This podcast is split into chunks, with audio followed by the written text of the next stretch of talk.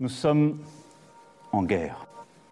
Est-ce qu'on doit craindre un effondrement mondial? Est-ce qu'il y a un risque d'effondrement mondial? Ceux qui partent aujourd'hui ou demain des grandes villes, ils auront vraiment des morts sur la conscience. Vous avez dit qu'ils vont faire flipper, hein Vous avez prévenu, hein J'ai pas ramené. Euh, euh, c'est pas Patrick Sébastien, c'est pas les sardines, hein flipper.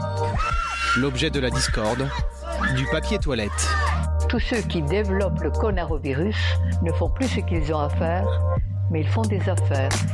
Ben, on se prépare à vivre le moins mal possible si jamais ça devait continuer à dégénérer. Le plastique, souvent jeté par les touristes, a même disparu. L'environnement semble donc tirer profit de cette crise sanitaire. L'épidémie médiatique psychotique, euh, c'est une infection réellement bénigne. Nous sommes en guerre. Il faut du débat, il faut du pluralisme, il faut d'autres voix. C'est un- une manière de fonctionner qui est en crise à travers ce- cette crise du coronavirus. On peut dire aussi une crise de la mondialisation si on va aller plus loin. Donc il y a une remise en cause qui est nécessaire et pour cela, on ne peut pas euh, remettre en cause quelque chose avec la même pensée qu'on a utilisée et qui est à l'origine du problème. Si on veut vraiment que cette crise soit mise à profit pour euh, euh, retrouver une part de pluralisme, entendre d'autres voix sur la manière de fonctionner, y compris au niveau économique, eh bien, ça doit aussi passer par un changement au niveau des médias. J'espère qu'il y aura un, débat euh, plus largement euh, sur la question du la manière dont est mené le débat public et euh, donc euh, pour ne pas vous surprendre euh, sur euh, la question du pluralisme, c'est-à-dire euh, le pluralisme dans les grands médias, la possibilité de d'expression de voix euh, différentes. En tout cas, moi, c'est ce que j'appelle de, de mes voeux. Le changement doit se faire par les, les médias indépendants, les médias alternatifs, mais il doit aussi se faire à l'intérieur des médias euh, dominants. Peut-être que c'est quelque chose qui manquerait, justement, un média qui euh, permette l'organisation de débats relativement pluralistes. Bonjour, je suis Mathieu et vous écoutez Épidémie, le nouveau podcast du Grain. Le Grain est un studio de podcast, mais aussi une librairie d'occasion, une bibliothèque des Afriques, un café, un lieu à Clermont-Ferrand qui accueille et prend au sérieux toutes les façons de penser et regarder le monde, afin de mieux les questionner. Pour ce quatorzième épisode, je reçois Frédéric Lemaire, membre de la rédaction d'Acrimed, Action Critique Média. Acrimed est une association qui se présente comme un observatoire des médias, mettant en commun un savoir professionnel, savoir théorique et savoir militant au service d'une critique indépendante, radicale et surtout intransigeante. Avec mon invité, nous parlons donc du rôle des médias dans une démocratie moderne et de cette double nécessité, le pluralisme et l'enquête comme contre-pouvoir. Frédéric Lemaire nous explique ce qu'Acrimed entend par éditocrate et en quoi leur point de vue est aujourd'hui écrasant, ce qu'on pourrait attendre du CSA dans la préservation du pluralisme et des moyens de mobilisation à notre portée pour euh, bousculer la mainmise des grands groupes sur les médias. Nous parlons aussi de l'avenir des éditocrates dans le monde d'après, du nouveau boom des expressions alternatives et des changements auxquels on peut s'attendre après l'épidémie. Cet entretien a été enregistré le 15 avril dernier. Je vous souhaite une bonne écoute. On se retrouve juste après. Allô? Oui, allô Frédéric? Oui, Oui. bonjour. Bonjour Mathieu, Mathieu. pour le grain. Eh ben, si on rentre tout de suite dans tout de suite dans le vif du sujet, est-ce que vous pouvez commencer par euh, par vous présenter?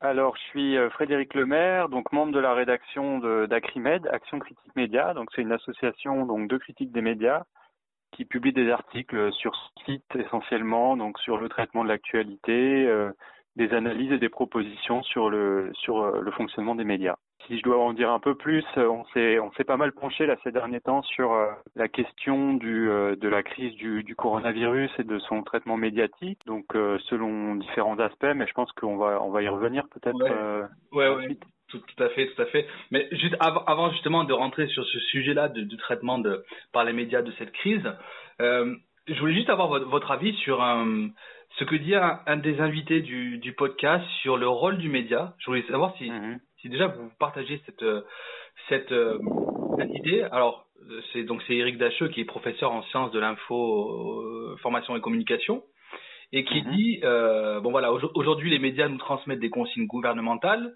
ils relaient une information centrale, donc celle de que nous sommes entrés dans une crise sanitaire sans précédent. Et pour lui, il dit, les médias ont, dans nos démocraties modernes, un autre rôle plus essentiel que celui d'assurer la publicité de l'information, celui de Mhm. favoriser le débat.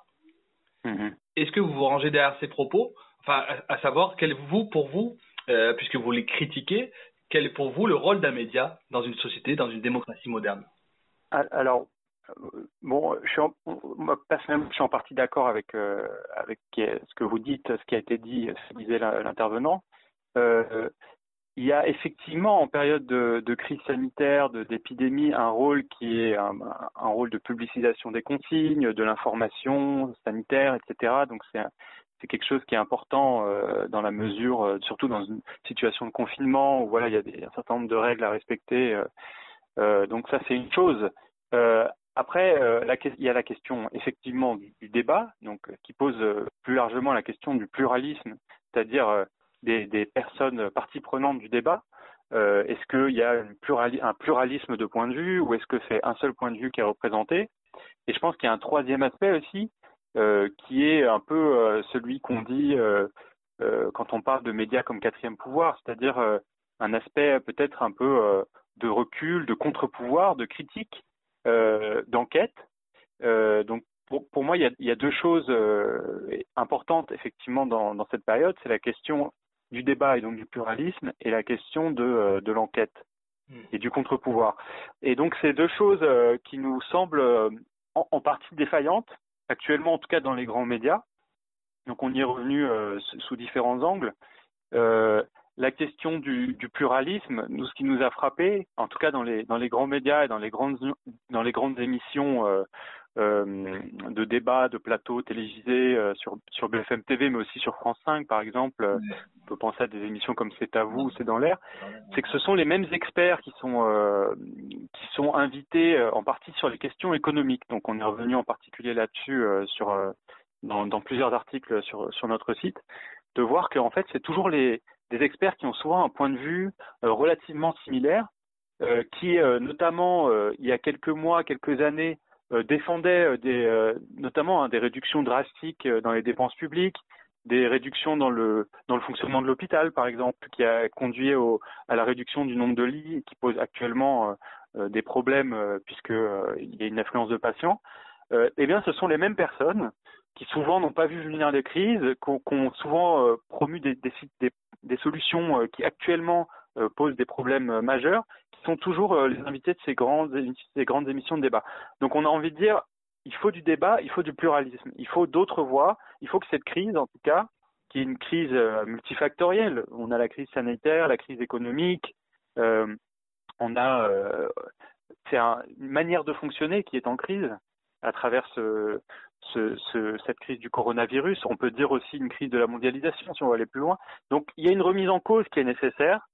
Et pour cela, ça peut pas, euh, euh, on peut pas euh, remettre en cause quelque chose avec la même pensée qu'on a utilisée et qui est à l'origine du problème. Donc, pour nous, c'est quelque chose d'important, effectivement, le débat, le pluralisme. Ouais, il y a, il y a une, ben justement, donc c'est le, il y a une semaine, là, le 6 avril, fait paraître une, une déclaration qui s'appelle justement Au nom du pluralisme, taisez-vous. Voilà, alors c'est une, c'est une, c'est une, c'est en partie le titre est en partie une provocation, puisque on comprend bien qu'il y a un paradoxe à dire au nom du pluralisme taisez-vous, et en même temps ça retranscrit euh, euh, plus qu'un agacement en fait, euh, ça transcrit une colère. Et d'ailleurs cette déclaration a été largement partagée, et je pense que cette colère est largement partagée au sein de la population, de voir que au fond depuis 20, 30 ans, eh bien ce sont toujours les mêmes personnalités médiatiques, les mêmes experts, les mêmes éditorialistes qui sont convoqués pour nous donner la bonne parole, euh, qui est souvent, encore une fois, hein, sur les aspects économiques, euh, une, par, une parole euh, libérale ou néolibérale, euh, et, euh, relativement, on va dire, peu critique par rapport au, au, pouvoir, ou quand ils le sont, c'est parce que ces pouvoirs ne vont pas assez loin dans, les privatisations, les libéralisations, etc. Et actuellement, donc, la situation, finalement, euh, euh, montre à quel point ces discours-là euh, ne sont plus du tout en phase avec les nécessités qui sont des nécessités. On a besoin de services publics, on a besoin d'hôpital public, on a besoin de, de, de financement public, on a besoin d'une coordination. Quand, on pense à la question des masques, à la question de, des productions d'urgence, il y a besoin que tout ça soit organisé, euh, pas laisser au libre cours entre guillemets au, au mécanisme de marché et aux complications, on va dire, qui peuvent être liées à, la mondialisation, c'est-à-dire au fait que, euh, les différentes chaînes de valeur soient, prises en, charge par différents pays, etc. Donc on a, besoin de remettre en cause, euh, enfin ça ne veut pas dire qu'on a des solutions toutes faites, mais en tout cas on, on ne trouvera pas de solution sans le débat, effectivement, et sans prendre en compte d'autres voies alternatives, euh, d'autres propositions. Et, et, et, quand vous dites donc cette déclaration, elle est, euh, elle est à l'attention des, des éditocrates. C'est un, un, mot, même un terme que vous reprenez plus souvent aussi. Euh, oui. Qu'est-ce qu'on peut entendre derrière ce, ce néologisme euh, éditocrate? Alors, ouais. Alors c'est un néologisme qui est donc pour rendre à César ce qui est à César, hein, qui est à l'origine le titre d'un pamphlet justement qui, qui s'attaquait à certaines personnalités médiatiques qui étaient qualifiés d'éditocrates parce que euh, pour une grande partie, donc c'était des, éditorialistes, donc c'est-à-dire c'est des gens euh, qui euh, dans les médias apportent une, parole éditorialisée, c'est-à-dire à, l'inverse de, du travail journalistique, du travail d'enquête, qui est un travail de, enfin qui qui tend à la, au factuel, qui tend à tenter d'objectiver un certain nombre de choses, donc l'information, etc. La parole éditoriale, c'est un point de vue subjectif. Donc ce sont des gens qui sont euh, régulièrement invités pour donner leur vue, mais pourquoi éditocrate dans le sens euh, euh, Kratos le pouvoir? Parce que ce sont des gens qui sont dans des situations de pouvoir dans les rédactions, c'est-à-dire souvent ce sont des, des rédacteurs en chef, euh, ou en tout cas euh, des, euh, des, des, des, personnes qui sont en haut dans la hiérarchie éditoriale et qui sont à même d'imposer d'une certaine manière leur point de vue. Et le, le problème n'est pas qu'il y ait certains points de vue qui s'expriment, c'est-à-dire qu'il y ait des médias d'opinion, qu'il y ait des, des, éditorialistes qui donnent, euh, qui donnent leur point de vue. Le, le problème, c'est quand c'est un point de vue qui devient écrasant mmh. euh, par la force des choses, par la force euh, d'un système en fait. Il, faut, il faut faire attention à se dire attention, d'une certaine manière, on ne s'en prend pas à des individus, mais à ce qu'ils représentent, c'est-à-dire un système médiatique qui est en partie cadenassé euh, et, qui, euh, et qui conduit à l'expression euh, majoritaire d'un seul point de vue à travers ces personnalités-là euh, qui ont des intérêts, puisque ce sont souvent des gens donc, qui sont euh, à, à, des, à des hauts niveaux de hiérarchie, qui sont en lien avec les propriétaires de médias, qui sont eux-mêmes souvent des industriels. donc, ils ont aussi un intérêt propre à, à avoir ce, ce, ce type de point de vue. Donc, euh, pour nous, c'est une porte d'entrée vers la critique des médias parce que c'est des gens c'est des gens qui sont mis en avant, souvent comme ayant la bonne parole, et euh, d'une certaine manière, euh, il y a un agacement souvent au sein de la population, des spectateurs, etc., de, toujours voir les mêmes dire toujours la même chose. Euh, ces gens-là, c'est un phénomène, c'est l'expression euh, d'un système médiatique qui plus largement euh, pose un certain nombre de problèmes, notamment la mainmise euh, de, de, des pouvoirs privés, en tout cas des grands industriels euh, sur la, propriété des médias en particulier. C'est un problème parmi d'autres, mais, mais donc pour nous, voilà, c'est quelque chose d'assez emblématique. Et c'est pour ça qu'on a tendance à, souvent euh, revenir euh, sur, dessus, épingler euh, parfois les propos, des, fois particulièrement outranciers, hein, ou en tout cas des fois qui se, qui se contredisent. Enfin, le, leur position est tellement garantie que ce sont des personnes qui peuvent un jour dire une chose et le lendemain le contraire, enfin en toute sérénité, ouais. sans être mis en cause, parce que euh, parce qu'ils sont là et on, on a l'impression que que euh, ils, ils, peuvent y rester euh, quoi qu'ils quoi qu'ils disent et, vous, vous d'ailleurs vous, vous citez le, le, cas mais c'est ce qui est assez incroyable hein, de ce que moi j'étais passé à, à, côté le cas de Yves Calvi qui parle qui, oui. qui parle de de la la pleurniche permanente hospitalière ça c'est le 12 mars ouais. et, qui, et, qui, après peut faire un post euh, depuis son balcon avec avec voilà. un, avec écrit merci comme ça adressé au personnel soignant c'est incroyable voilà c'est-à-dire que le vent a, le vent avait changé et puis donc du coup il il se, il se, il se raccroche aux branches d'une certaine manière. Mais euh, le, je crois que c'est vraiment le fond de sa pensée. C'est-à-dire, dans cette émission, il dit la pleurniche hospitalière euh, permanente et il y a un médecin qui lui dit attendez, vous allez un peu loin et, il répond ah oui, mais si vous, si vous animiez cette émission tous les jours comme moi, euh, vous, auriez, vous auriez le même avis que moi. Donc c'est assez drôle comme citation parce qu'en fait, euh, euh, c'est d'une certaine manière une forme de lapsus quoi. C'est-à-dire si vous étiez à ma place, euh, en tant que justement animateur de grande émission, euh, sans doute que euh, vous partageriez mon point de vue. Mm. Mais voilà, je, je pense là, on, on- aujourd'hui, on publie un, un montage. Bon, alors, on peut pas euh, la qualifier d'éditocrate dans la mesure où c'est plutôt une invitée relativement récurrente d'Agnès Verdier-Molinier, donc qui est pour le coup plutôt du côté des experts, expertes pour le coup, euh, experte en, en réduction de dépenses publiques. Et là, justement, on a fait un petit montage qui montre que c'est c'est une personne qui, depuis des années, euh, euh, revendique le fait qu'on fasse des coupes dans, l'hôpital public. Et, le fait qu'on se retrouve actuellement dans une situation où euh, les réductions budgétaires euh, euh, posent de, graves problèmes actuellement euh, au sein de l'hôpital, eh bien, ça n'empêche pas les médias de continuer à, l'inviter. Euh, et pourquoi ne pas inviter euh, plus régulièrement euh, quelqu'un d'alternative économique, euh, euh, quelqu'un des économistes atterrés, euh, euh, qui eux, pour le coup, depuis des années, on défendent plutôt le fait que eh bien, un service public, ça, ça se finance, y compris le fait d'avoir des, des lits qui peuvent rester vides en cas de crise. c'est, ce n'est pas une perte puisque c'est un- d'une certaine manière, c'est un investissement en, en prévision d'un risque et, le risque euh, avec l'épidémie s'est réalisé. Donc, euh, c'est, vraiment euh, une manière de penser euh, qui, doit, changer d'une certaine manière, ou en tout cas une manière d'aborder le débat qui doit changer en tout cas au niveau des médias. Et alors, cette, déclaration est, suivie du- d'une annexe euh, non exhaustive euh, que, que vous titrez plus de 30 ans de fulgurance pro-marché. Donc là, on, on a toute une série de citations qui sont qui sont qui sont, incroyables. Et surtout, c'est c'est là- où c'est intéressant, c'est effectivement que, euh, ce que met cette ce que me, ce que met en lumière cette cette crise là. De, de lire de lire ces citations, euh, euh, oui, à la lumière de cette crise, c'est toujours assez assez hallucinant. Donc bon, là j'invite les, les auditeurs à, à, à consulter la, la déclaration en, en, en entier.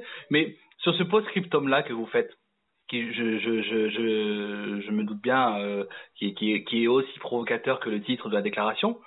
Vous dites nous, nous, nous ne doutons pas que le Conseil supérieur de l'audiovisuel veillera à ce que le plural- pluralisme soit ainsi strictement respecté. Vous pensez que hum, qu'on peut qu'on pourra attendre de, de cet organe là euh, de, Ouais, ouais. de faire respecter ce pluralisme? Ouais, alors effectivement, bah, comme vous l'avez un peu euh, deviné, c'est c'est aussi une, euh, un- une note un peu euh, provocatrice et humoristique. Oui. Euh, Peut-être qu'on aurait pu développer un peu plus, mais en réalité, euh, le, le CSA, euh, c'est un, organisme qui ne fonctionne pas en termes de, de garantie du pluralisme, c'est-à-dire que euh, il, émet certaines re- recommandations, il y a un calcul des temps de parole en, période de- d'élection, euh, bon, qui est aussi critiquable. Euh, il y a le fait que ce, que ce conseil soit euh, en partie nommé par le pouvoir politique, puisque c'est en partie par le, le président de la République, l'Assemblée et l'Assemblée. Donc, donc effectivement, c'est une petite note humoristique et d'une certaine manière pour aborder aussi euh, une question qui, reste en suspens par rapport à cette déclaration, qui est euh, la question de des moyens qui devraient être mis en place pour que le pluralisme fonctionne. C'est-à-dire que une des difficultés qu'on a eues avec cette déclaration, c'est de se dire que euh, un, on, s'adresse à, ces personnes en disant au nom du pluralisme, au nom de la décence, vous, pourriez faire profil bas. Ça c'est une chose. Il n'y a aucune raison de croire qu'ils le feront. Euh, les médias qui les invitent, euh, on leur demande de, faire place à, d'autres voix et de, donc de laisser la place au pluralisme. Mais en- je veux dire, à moins d'être euh, très optimiste ou, naïf, il y a peu de raisons qu'ils le fassent spontanément. Et le CSA, c'est le même problème. Donc, on, c'est peut-être un des angles morts de cette déclaration, qui est la question de savoir quels sont les moyens pour garantir un, bon fonctionnement du système médiatique, de garantir une, euh, un, un pluralisme euh, des points de vue. Euh, c'est quelque chose que qu'on développe en partie euh, euh, à Climed à travers nos propositions. Euh, maintenant, euh, c'est un vrai chantier euh, parce que euh, parce que euh, c'est d'une part c'est un, un, un enjeu essentiel, mais d'autre part c'est un enjeu compliqué parce que euh, il faut une volonté de, de, mettre en place des, des mécanismes qui, qui, garantissent le pluralisme. Il faut sans doute en partie remettre en cause la propriété privée de, de, des grands médias ou en tout cas de permettre l'existence d'un véritable service public de l'information. Donc là, on touche à des enjeux plus larges, mais qui sont, à mon avis, qui devront être euh, qui devrait être au, au, cœur du débat public euh, pour, pour la suite. Si on veut vraiment que cette crise soit mise à profit pour euh, retrouver une part de pluralisme, entendre d'autres voix sur le, le, le, la manière de fonctionner, y compris au niveau économique, euh, eh bien, ça doit aussi passer par un, changement au niveau des médias. Mmh. Voilà. Mais justement, si, si, si c'est euh, on, on l'a vu, je pense que beaucoup de monde a vu ce documentaire ou a, ou a lu le, le, livre Les Nouveaux Chiens de Garde. Mmh. Euh, et, et même si on. Il y a, il y a 8 ans déjà. Et il y a, il y a déjà 8 ans, et euh, même si ça dit des choses qu'on pouvait déjà avoir certaines intuitions, c'est vrai quand même ce, ce documentaire a, a, fait quand même date. Et, euh, et finalement, est-ce que du moment que les, ces médias appartiennent à ces grands groupes industriels, est-ce que finalement. C'est c'est cause euh, c'est pas que c'est cause perdue mais c'est que c'est ça paraît évident que si ces groupes industriels mettent de l'argent dans dans des euh, secteurs qui aujourd'hui en rapportent certains sont en crise en rapportent mmh. peu mmh. comment on peut attendre d'eux ce que ce que ce que, vous appelez de vos voeux en fait? Eh ben, la réponse c'est qu'il faut il faut pas attendre ça d'eux et c'est qu'il faut euh, il faut leur leur imposer un certain nombre de règles euh, qui ont existé hein, par le passé, de règles anti-concentration, euh, on peut, on peut, euh, il y a différents points de vue, c'est-à-dire qu'il y a des gens qui vont dire, euh, il faudrait que éventuellement la propriété privée soit limitée. il y en a qui voudraient, par exemple, que ce soit uniquement de l'ordre, l'information étant un bien commun, de, ce soit uniquement de l'ordre d'un service public, comme à, une certaine époque, les chemins de fer étaient garantis par un service public. Euh, bon, la, question euh, qui se pose, c'est euh, le risque d'une un, mainmise politique sur l'information. On a souvent cette, euh, cette critique de dire un seul service public de l'information, c'est l'ORTF. Bon, ce qui est peu compliqué que ça, hein, parce qu'il peut y avoir un service public de l'information, euh, mais qui garantisse, euh, qui donne des garanties fortes en termes de pluralisme. cette, cette question, elle fait débat au sein d'Acrimed, mais une chose est sûre, c'est que le pouvoir privé dans le secteur des médias, donc les, grands propriétaires euh, privés de, médias, euh, doivent se voir opposer un certain nombre de règles. Et, euh, donc ça peut être euh, notamment donc le fait qu'on on ne puisse pas euh, euh, être propriétaire de, plusieurs médias simultanément, que un groupe donc un groupe ne puisse pas être propriétaire de plusieurs médias, que un groupe qui dépend de la de la commande publique, en partie comme un groupe de BTP comme Bouygues, mmh. euh, ne, ne, puisse pas euh, être, euh, être propriétaire d'une grande, d'une grande chaîne comme, comme TF1 par exemple. Donc il y a un, là il y a tout un chantier. Alors la difficulté c'est que ce serait des, des lois à renforcer ou des lois à prendre. Et à partir de là, il faut qu'il y ait des forces politiques entre guillemets qui se qui s'emparent de, de cette question-là. Et il y a un, une des difficultés qu'on rencontre, c'est qu'il y a euh, d'une certaine manière un chantage euh, de la part des, des, grands propriétaires de médias euh, qui n'ont pas envie que leur, leur prébande soit remise en cause. Et, et d'une certaine manière, en tout cas, certains politiques, certaines forces politiques ont peur de, de, de, de traiter cette question, ou en tout cas de, de, de s'y attaquer frontalement, mmh. parce qu'ils ont peur de, de, des rétorsions euh, qui, peuvent s'exprimer d'une manière ou d'une autre à, à, travers, les médias que, ces gens possèdent. Donc on voit qu'il y a un rapport de force euh, euh, considérable, euh, qu'on ne peut pas faire confiance seulement aux responsables politiques. Donc il faut qu'il y ait une mobilisation politique euh, large sur la question des médias, euh, qui que les, citoyens s'emparent, citoyennes et citoyens s'emparent de, cette question. Et cette pression, moi je crois qu'elle est exercée de plusieurs manières. Euh, donc à la fois euh, au niveau politique, aussi euh, par les médias indépendants, et, et, et, même par exemple vous vous animez un podcast, c'est une forme de de médias oui, alternatifs, indépendants, mmh. qui est aussi qui rentre dans, dans ce dans ce à mon avis dans ce dans ce dessin là. C'est-à-dire enfin dans ce dans cette peinture quoi, dans ce portrait, dans ce je sais pas comment dire. Euh, donc euh, je pense que de ce point de vue-là, euh, toutes les mobilisations sont sont bonnes à prendre euh, quand il s'agit de justement bousculer la mainmise du privé, enfin en tout cas des grands des grands propriétaires de médias et de de garantir une forme de pluralisme d'expression. Oui, des, des noms comme, euh, comme Yves Calvi, comme euh, Alain Minck, comme tout, beaucoup de noms que, que vous citez là, euh, j'ai l'impression que pour toute, toute une génération qui n'aura plus la télé, ces, ces gens-là, je sais même pas si euh, leurs noms leur disent quelque chose. C'est-à-dire qu'on pourrait, on pourrait les qualifier de, de justement d'éditocrates du, du, du monde d'avant. Du monde d'avant, ouais, un peu has-been, ouais, c'est vrai. Voilà. Mais et pourtant, pourtant, vous montrez bien à quel point ils ont quand même euh, un pouvoir. Est-ce que vous pensez que euh, sur les nouveaux, nouveaux médias, sur que ces gens-là, en fait, ces gens-là, attention, je les prends comme une euh, sorte d'archétype, hein, comme une sorte de mhm. symbole. Est-ce que, est-ce que finalement, euh, vous, vous avez identifié qu'ils euh, qu'ils préparaient déjà la suite, c'est-à-dire qu'ils savent que la télé euh, c'est fini, de la même manière que les gens ont, ont déserté le terrain, euh, les, les, partis politiques euh, classiques.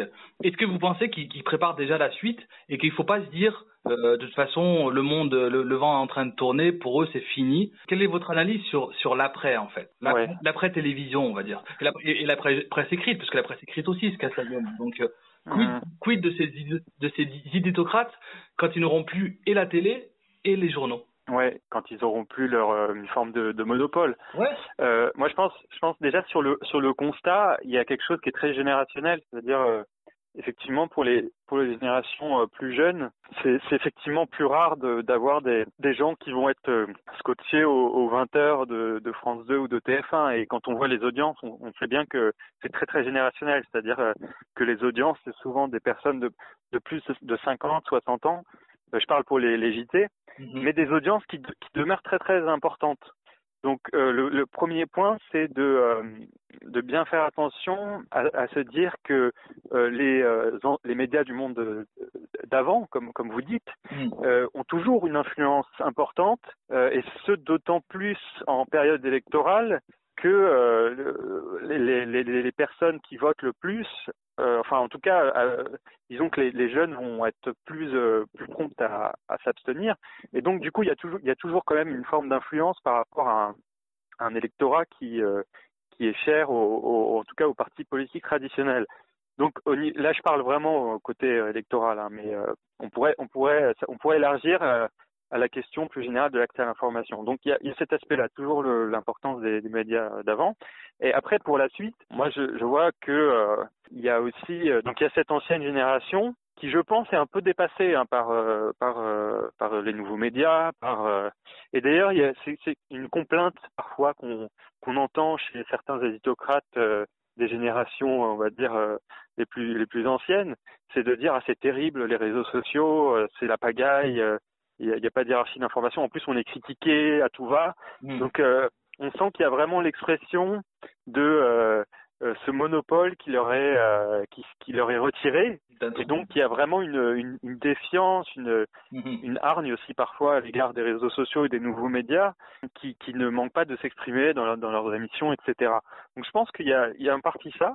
Et puis, il y a aussi un renouvellement quand même, je pense, en tout cas au niveau des, des grands médias, euh, qui vont euh, qui vont s'adapter progressivement avec un temps euh, un temps de latence, mais qui vont s'adapter aux, aux, nouveaux médias et qui vont essayer de chercher, et y compris des, des, des éditocrates en devenir, qui, qui, se, qui vont s'adapter. Moi, je pense, par exemple, l'émission de Cyril Hanouna, c'est une émission qui, qui fonctionne à la fois avec un plateau traditionnel, avec des chroniqueurs, etc., mais en même temps, euh, qui a toute une dimension euh, sur les réseaux sociaux. Ouais. Euh, donc ça, c'est un, un, exemple. Il y a, je pense, par exemple, Le Figaro, c'est drôle. Le Figaro, c'est le, le premier quotidien, si, si, je, si mes informations sont bonnes, à être présente sur une plateforme comme Twitch. Donc Twitch, qui est une, ouais. une, une plateforme de, de diffusion de vidéos en direct qui est à l'origine est utilisé pour euh, pour le jeu vidéo. Mmh. Euh, et donc on a euh, on a des, des gens du, du Figaro qui font des émissions sur sur Twitch. Mmh. Donc Donc il y a cette, je crois qu'il y a cette, cette adaptation qui, qui va se faire. Mais après, alors c'est difficile de faire des prophéties et de prévoir l'avenir, hein, mais je pense qu'il y aura toujours une place euh, importante pour euh, les, les médias euh, alternatifs et indépendants, dans la mesure où, où les gens, ce qu'ils recherchent, c'est pas le nouveau pour le nouveau. Ce qu'ils recherchent, c'est des voix, des voix différentes. Souvent, quand ils vont sur les réseaux sociaux, sur Internet pour s'informer. En tout cas, si les grands médias ne ne s'amendent pas dans le sens d'un plus grand pluralisme, s'il n'y a pas ce changement pour prendre en compte des voix différentes, euh, bah, les gens continueront toujours à chercher euh, la, la nature a horreur du vide, hein, si j'ose dire, Mm. et, euh, et les gens iront chercher où s'informer autrement. Puis là, là, typiquement, euh, nous, quand, enfin, quand je lance ce, ce, ce podcast, c'est à la fois parce que je représente un, euh, je suis coordinateur d'un lieu physique à Clermont-Ferrand qui ferme et qui a, Ouais. qui a, qui a, qui a une certaine mission. Et donc, du coup, on s'interroge sur comment on perpétue cette, cette raison d'être, euh, même, si on, même quand on est fermé physiquement. Donc, ça, Ouais. c'est le premier, premier, premier stade. Mais le deuxième, c'est aussi se dire, bon, face à une telle crise, en vrai, le traitement euh, sur les médias traditionnels, euh, de dégrainer chaque jour le nombre de morts, d'effectivement voir tout le temps les mêmes experts, à un moment, on, alors nous, justement, on a, on a, on a une caisse de résonance beaucoup, euh, beaucoup, Mhm. beaucoup moins, moins grande, malheureusement. Ouais. Mais l'idée de ce podcast, c'est ça, c'est juste aller chercher des gens qui vont peut-être nous apporter une autre, un autre angle, peut-être plus, Mhm. plus de recul, enfin, sortir en fait de, de, ce- de cette analyse qui, qui est, enfin, qui, qui n'est souvent même pas une analyse, c'est-à-dire quand on donne des chiffres mais qu'on les met pas en perspective, euh, enfin, quand il n'y a pas d'enquête justement, bon ça, Mhm. ça pose question. Et finalement, on se rend compte qu'aujourd'hui, bah, ce qu'on fait là aujourd'hui, moi c'est avec un téléphone et l'application native du téléphone, on, a, Mhm. on enregistre et après on, Ouais. après on diffuse. C'est quand même relativement facile aujourd'hui Ouais. d'aller de diffuser de, de, de l'information alternative. Ouais, ouais. Et, et c'est vrai que depuis euh, là en particulier euh, ces dernières années, euh, il y, a, il y a une il y a un, un, un nouveau boom de, de de ces expressions alternatives, des podcasts, des des directs. euh, euh, je pensais à Twitch. Il y a aussi des émissions sur Twitch de de, de gens qui font euh, qui font qui Comment débattent de politique un peu autrement. Ouais, Donc ouais. tout, tout ça, tout ça est, tout ça est très intéressant. Euh, et je pense pas que euh, c'est parce que euh, le, le Figaro va lancer une chaîne, parce que Le Monde va faire un podcast, que euh, ça va remplacer justement euh, toutes ces voix différentes qui Mm. s'expriment et, et euh, à juste titre des expressions différentes. Est-ce que vous pensez qu'il y aura euh, un après Covid-19 en tout cas dans, dans les médias, puisque c'est le sujet qui nous intéresse aujourd'hui, et s'il fallait, s'il faut absolument ouvrir un débat quand, quand tout ça sera, sera passé, ce sera, le, ce sera lequel pour vous? Bah, alors moi, ça va pas être euh, une grande surprise. Moi, j'espère en tout cas qu'il y aura un changement. Euh, je, crains, enfin, le, système médiatique est, assez euh, plastique et arrive à, à souvent à encaisser les coups. Mais en tout cas, j'espère qu'il y aura un, débat plus largement sur le, les orientations, enfin sur le sur, sur la question du la manière dont est mené le débat public et euh, donc euh, pour ne pas vous surprendre euh, sur la question du pluralisme, c'est-à-dire le pluralisme dans les grands médias, la possibilité de d'expression de voix différentes. Euh, en tout cas, moi, c'est ce que j'appelle de, de mes voeux.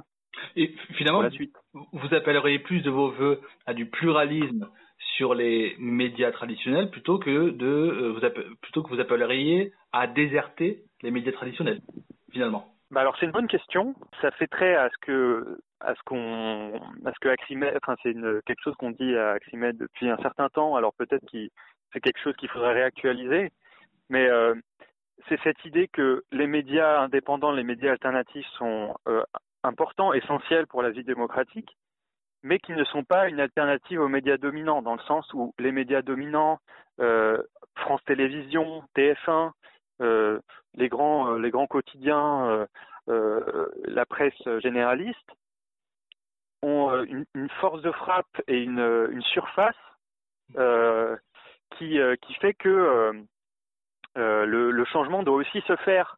Le changement doit se faire par les, médias indépendants, les médias alternatifs, mais il doit aussi se faire à l'intérieur des médias euh, dominants.